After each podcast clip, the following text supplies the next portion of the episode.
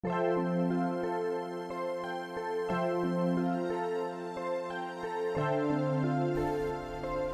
家好，欢迎来到硕博心理语音分享时间，我是曲展。呃，很久没有在硕博心理的语音分享时间中出现了，呃，不知道大家还是否记得我？那之前的话，在这里曾经给大家带来了我的心理学是二三事系列和我是催眠师系列，分别以历史学知识和这个猎奇故事作为我的分享内容。那么今天呢，我想给大家带来一些我自己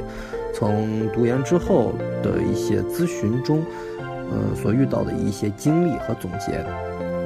我们谁都有从新手开始的时候，嗯，哪怕是咨询师也是这样子。